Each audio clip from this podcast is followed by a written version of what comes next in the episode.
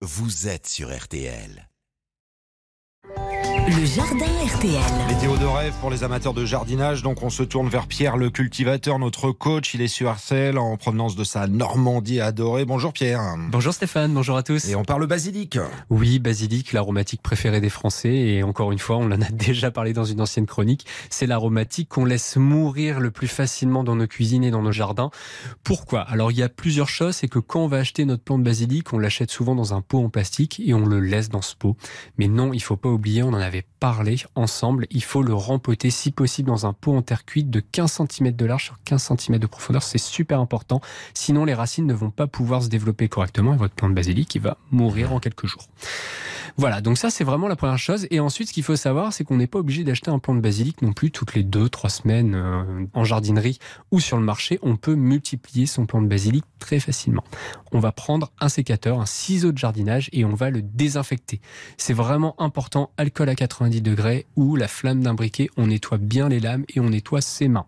Si vous ne faites pas ça, vous allez couper la tige, vous allez essayer de la bouturer, votre tige, mais c'est valable pour l'ensemble des plantes. Les tiges vont commencer à noircir par le bas et ça va commencer à moisir et votre plant ne va pas euh, s'enraciner. Donc on n'hésite pas à bien nettoyer, à prendre le temps. Ensuite, on va couper en dessous d'un groupement de petites feuilles sur le basilic. Donc on voit des tiges, des tiges de 10 cm et on coupe en dessous de deux feuilles, deux, quatre feuilles, un demi centimètre, un centimètre en dessous. On retire les petites feuilles et on place le tout dans de l'eau à température ambiante pour que la partie où on a retiré les deux petites feuilles soit toujours au contact de l'eau. On garde le niveau, de l'eau, puisque l'eau va tendance à s'évaporer, surtout en ce moment si on place nos boutures dans une serre ou dans notre intérieur. Et si l'eau se trouble, on la change. L'eau la plus intéressante, c'est l'eau de pluie. Sinon, l'eau de cuisson des légumes, l'eau de cuisson du riz, des pâtes, des œufs, surtout si on n'a pas utilisé de sel. Et une fois que cette eau est refroidie. Et en 15 jours, on va avoir un système racinaire qui va se développer sur notre bouture. Les racines devraient faire environ entre 5 et 10 cm. Et là, ce sera le bon moment de les repiquer. Donc, repiquer, c'est de prendre notre bouture et de la mettre dans un pot avec un substrat pour plantes aromatiques ou pour terreau horticole.